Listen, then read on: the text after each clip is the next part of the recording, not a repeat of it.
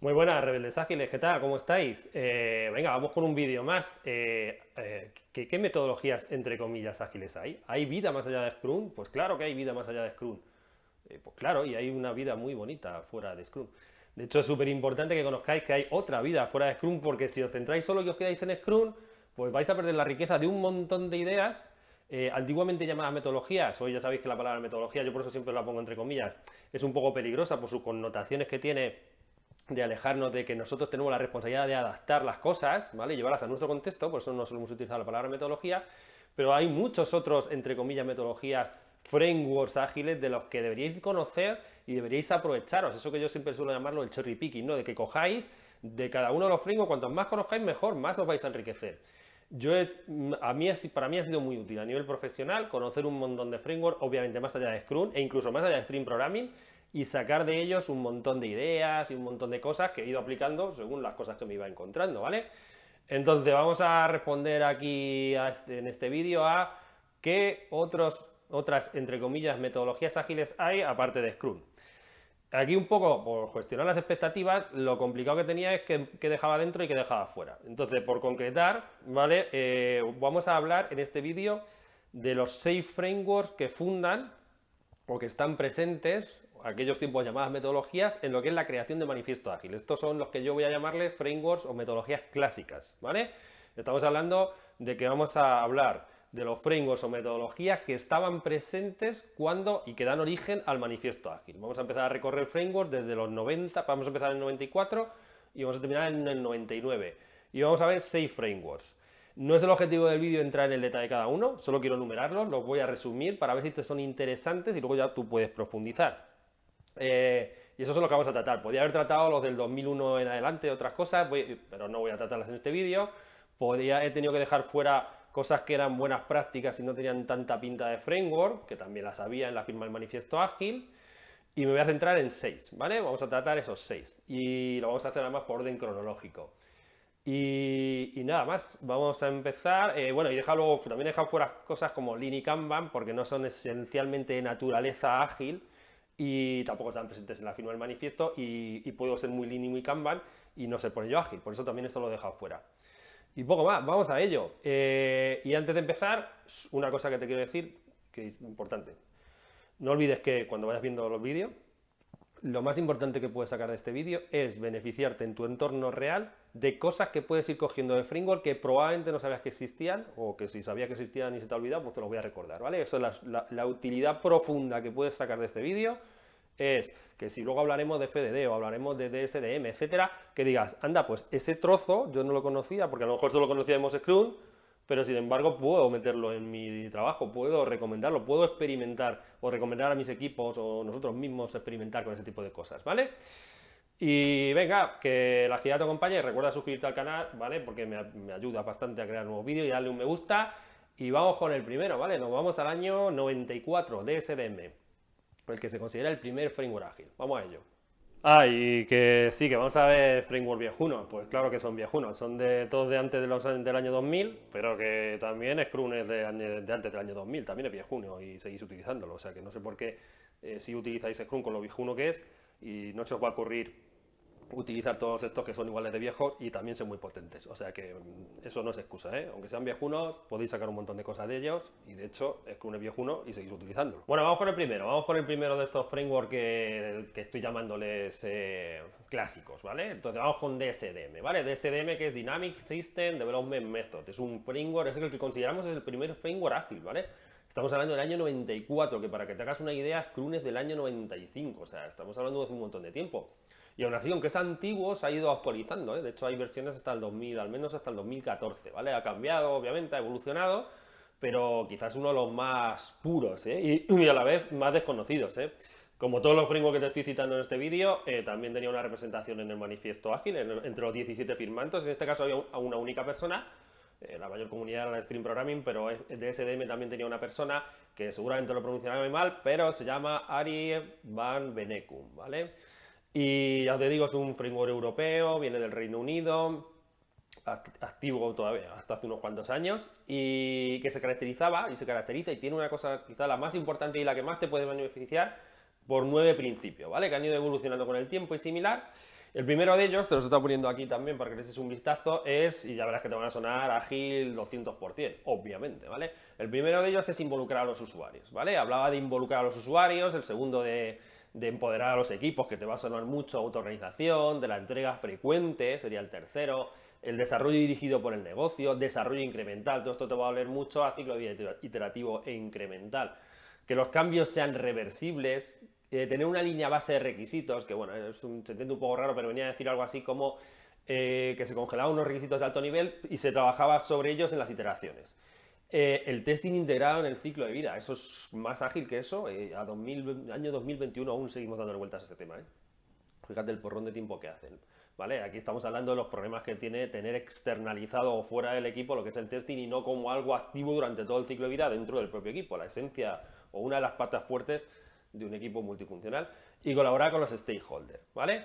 Ya os digo, eh, yo te animo a que miréis DSDM. Yo he sacado muy buenas prácticas de DSDM para complementar cualquier cosa que estéis haciendo. Si estáis haciendo Scrum o Stream Programming o lo que sea, veis, tenéis que entender que hay muchas más cosas por ahí. Hay muchas cosas más útiles también, o cosas útiles en general dentro del mundo de la gestión ágil. Y DSDM ya os digo que es muy interesante que profundicéis, porque además tiene muchas otras cosas que yo por el resumen no voy a entrar, pero no solo son los principios que os acabo de comentar Fijaos que eh, en DSDM ya habría prácticas como el Moscow, que quizá a algunos suene el acrónimo ¿no? de M del Moscow, de más, eh, sud, de más, sud, could, want, ¿vale? que es una técnica que se utiliza mucho para la priorización. Normalmente la utilizamos la priorización de historia de usuario en un product backlog. Eh, también el, concepto de time box también estaba en DSDM. Un framework muy, muy potente y el que consideramos el primer framework ágil. O sea que venga, vamos con el siguiente. Vamos con el segundo de esta lista y enumeración que te estoy haciendo para que conozcas muchos o varios frameworks ágiles. En este caso no me voy a dedicar mucho tiempo a este segundo porque es Scrum, que no, yo que es que tengo no sé cuántos vídeos en el canal hablando de Scrum.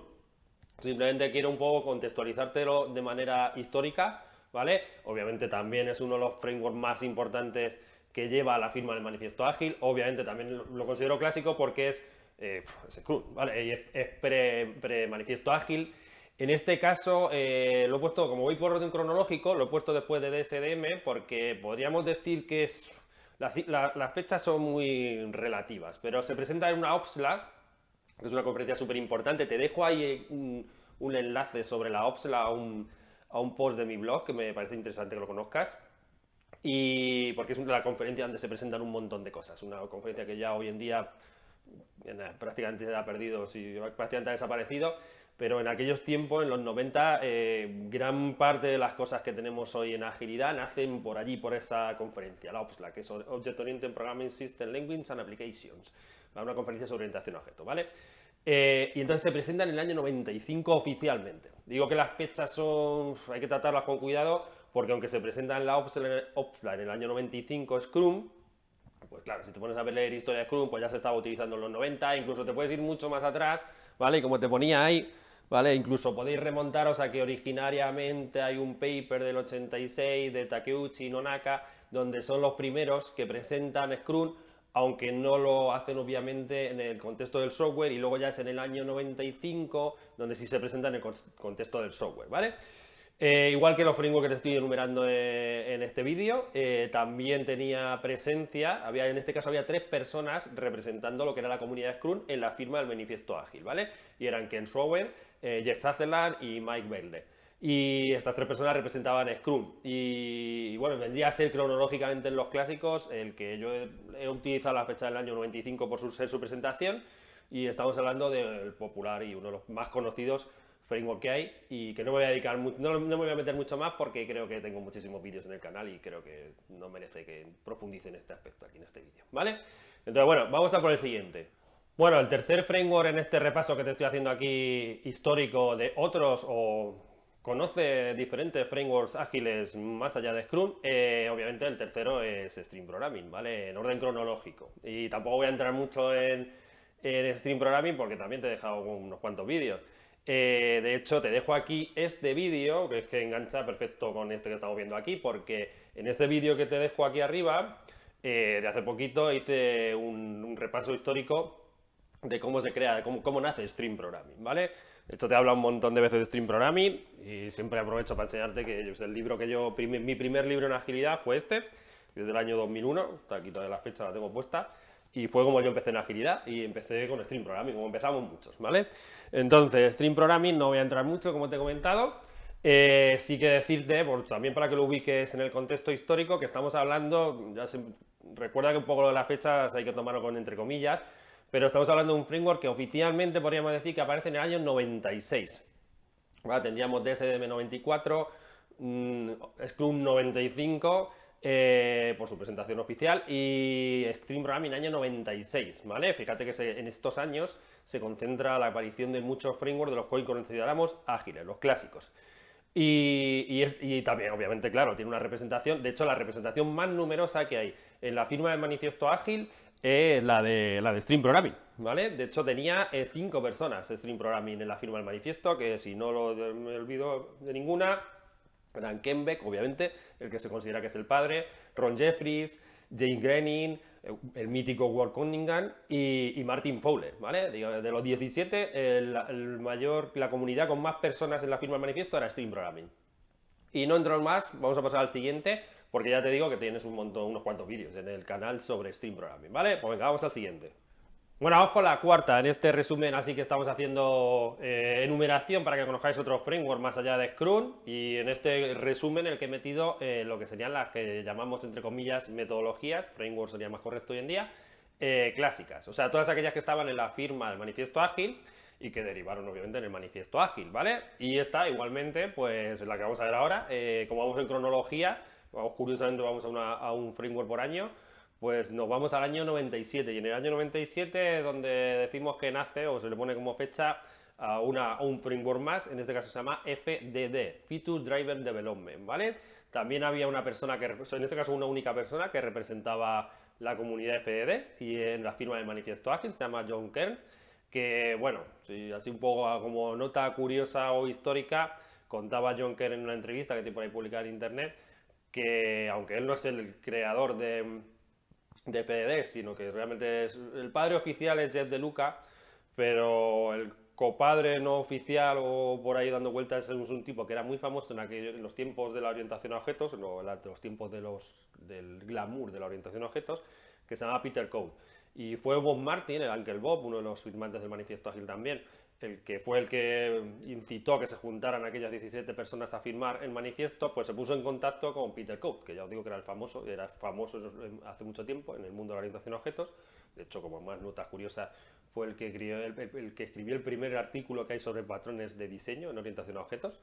Bueno, pues Bob, Martin se pone en contacto con Peter Code, se conoce que Peter Code, que supongo que se estará arrepintiendo todavía a fecha de hoy, no lo vio claro eso de irse allí a la firma del manifiesto ágil y entonces Tampoco lo debió ver muy claro Jeff De Luca, que es el coautor junto con Peter Code de un libro famoso por aquellos tiempos, que es el UML in Colors. Y entonces, como que estos dos no lo vieron, que eran los famosos, no lo vieron ver muy claro y se lo delegaron al que, digo yo, que tiene pinta que por aquellos tiempos era el becario, que debería ser John Kern, que fue el que sí fue a la firma del manifiesto ágil. Fijaos, es curiosa la vida. Yo supongo que se arrepentirán todavía, hoy en día. Supongo, esto es una suposición mía, ¿vale? Bueno, volviendo al lío, eh, entonces John Kerr representaba la comunidad de FDD, cuyo padre oficial es Jet de Luca, que es el otro, uno de los autores de un libro famoso que es el UML in Color, que firma con Peter Code y otro autor más. ¿Vale? Entonces ahí tenemos FDD, ¿vale? Y este, os he hecho aquí un resumen de FDD, Feature Driven Development, del año 97. Tiene cinco fases, de hecho las tenéis aquí. Y, si lo veis, fijaos que ¿no? tiene un toquecillo cascada, ¿no? un toquecillo secuencial, ¿vale? A, diferencia de otros frameworks de los que hemos hablado o de los que vamos a hablar después, este es el que siempre tuvo ese toque un poco más secuencial, más cascada, pero aún así, fijaos que sí, no, podemos negar que sea ágil, en el sentido de que, de hecho, eh, es uno de los frameworks que estaba representado cuando se firma el manifiesto ágil, ¿vale? Año 97, John Kerr eh, FDD, eh, en el 97 digo la creación de FDD en la firma del 2001 del manifiesto ágil. Pero tiene su toquecillo. De hecho, este framework, eh, hay gente que lo utiliza cuando mm, por alguna razón no quiere entrar en un ciclo de vida iterativo incremental muy, muy ágil, así por decirlo de alguna manera. Porque fijaos que aquí estamos teniendo una especie de foto del modelo global, se pasa una lista de features, eh, se hace un plan de feature y luego se va haciendo diseño-construcción por feature. No voy a entrar, obviamente no es el objetivo del vídeo entrar en el detalle y detalle pormenorizado de cada uno de los frameworks, quería que los conocieseis y así un poquito con el resumen que os doy, que vieseis si podéis sacar algo, os puede venir alguna buena idea, pero fijaos que eh, en sitios que por alguna razón que no vamos a entrar, eh, no entran del todo en una agilidad muy, entre comillas, fuerte, eh, se, ha, visto más FDD, se ha visto más la o han tirado en aquellos casos de las ideas de FDD, que en algunos casos incluso podéis leer por ahí que es un híbrido de framework ágil, pero bueno, lo de híbrido todo sería discutible, porque realmente ya os digo que como tal estaba presente cuando se firmó, cuando se, crea el manifiesto ágil, ¿vale? Y bueno, aquí lo tenéis, echarle un vistazo, igualmente eh, se pueden sacar muchas cosas. ¿eh? Ya os digo que tiene una parte así más secuencial y luego una parte más iterativa. FDD, vamos con la siguiente. Bueno, quinto. Quinto de 6, 5 eh, de 6 framework ágil, en aquellos tiempos llamadas metodologías, a más cronológico. Y curiosamente vamos a un framework clásico pre-manifiesto ágil por año. Y este, esta vez nos vamos al año 98 y vamos a hablar de los, aquella, por aquellos tiempos llamados métodos cristal, ¿vale? Eh, estos que tenéis aquí, año 98, que el, padre de los métodos cristal, o hoy diríamos los framework cristal, es Alistair Coburn, ¿vale? Otro de los firmantes, famoso firmante, de los 17 firmantes del manifiesto ágil, y allá por el 98, pues él también lanza sus, entre comillas, metodologías ágiles, y en este caso, los Crystal Methods, ¿vale? Como se llamaban. Es otro framework bastante rico. De nuevo, eh, yo os animo a que investiguéis, a que leáis, a que miréis, porque, porque podéis sacar un montón de ideas. Recordad, yo siempre he comentado, hay veces que me pregunta la gente, ¿qué framework ágil crees que deberíamos utilizar? Y yo digo, todos, en el sentido, no todo, todo, todo de todos, pero de conocer todos para coger de cada uno lo que mejor os venga. Y aquí tenéis otro caso de una cosa que es una idea que tiene bastante potencia, ¿vale? Entonces, los Crystal Methods, ¿vale? Estos de aquí, las metodologías cristal, eh, bueno, se basa en una idea, y es que una idea de Coburn que él hablaba y decía que, cada que debería haber una metodología por proyectos. Entre comillas, las palabras metodología y la palabra, y la palabra proyecto, porque yo creo que en estos años ya eh, tiene, son, peligrosas, tanto la palabra metodología como la propia palabra proyecto, metiéndola en un contexto ágil, ¿vale? Esto sería para hablar de para otro vídeo, pero bueno, ahí lo dejo, ¿vale? Entonces, él sí que decía que cada proyecto, entre comillas, necesitaba una metodología diferente. Y normalmente él lo clasificaba o hacía una clasificación que en un dibujo, que este que tenéis aquí, ¿vale? que es el dibujo clásico de Coburn, en el que refieren estos dos ejes, en uno tiene la criticidad y en otro tiene el tamaño, el tamaño de la gente que estaba involucrada en el, entre comillas, proyecto, ¿vale? Y entonces, en función del tamaño, el número de personas que había involucradas y en función de la criticidad, él proponía una metodología u otra. Por eso cuando hablamos de las Crystal no estamos hablando de un framework, sino que estamos hablando de una familia de frameworks, ¿vale? La familia de las Crystal. Y le llamaba cristal porque hacía un símil con los minerales, que se pueden clasificar en función del color y la dureza, y él clasificaba sus, entre comillas, metodologías en función de la criticidad y en función del número de personas involucradas, ¿vale? Y así le sale una familia, una familia de frameworks, ¿vale? Donde el, framework cristal, cristal claro es el que está preparado para un menor número de personas, cuando hay aproximadamente como máximo 8 personas involucradas, luego se pasaba al cristal amarillo, que es hasta 20, el naranja hasta 40, el rojo hasta 80 y así sucesivamente, ¿vale? Y tiene algunas características súper importantes, porque a diferencia de la anterior, la que vimos, a, diferencia de, por ejemplo, de FDD, que es un framework más centrado en el proceso, en el cual cuando lo veis, veis la secuencialidad de las fases, muy tipo tarea, muy un framework ágil, pero como viniendo más de la de esa parte más del proceso iterativo incremental. Aquí estamos frente a un grupo, un framework de, de método, un framework o metodologías entre comillas, eh, que está muy, muy marcado por la parte humana, ¿vale? De hecho, entre las características que definen a las Crystal es que son humanas, ligeras y son adaptativas, ¿vale? Y luego además os he dejado aquí eh, las principales características, ¿vale? Os he querido resumir, y se habla de que, según la propuesta de las Crystal, eh, una cosa importante es la entrega frecuente, esto, ciclo de vida iterativo incremental, etcétera. La mejora reflexiva, fijaos que aquí esta pues, probablemente pudiera ser la primera mención que hay en el entorno ágil a lo que luego se le llamaría retrospectiva, ¿eh? ¿vale? Que de hecho la, retrospectiva, que se le pone el nombre después, después del después de la firma del manifiesto ágil, pero antiguamente se llamaba reflexión, así aparece en el manifiesto ágil, y las introduce Crystal a través de Alistair Coburn, ¿vale? Y tenemos la comunicación osmótica, esto es muy de Alistair Coburn, ¿no? La, importancia que le da a la comunicación eh, a la hora de resultar con éxito los, entre comillas, proyectos, ¿no? Y habla de lo de osmótico porque la, comunicación más potente es la que es lo más cercanos posible. Obviamente cara a cara y hablando. Cuanto más juntitos estemos, la comunicación es más potente.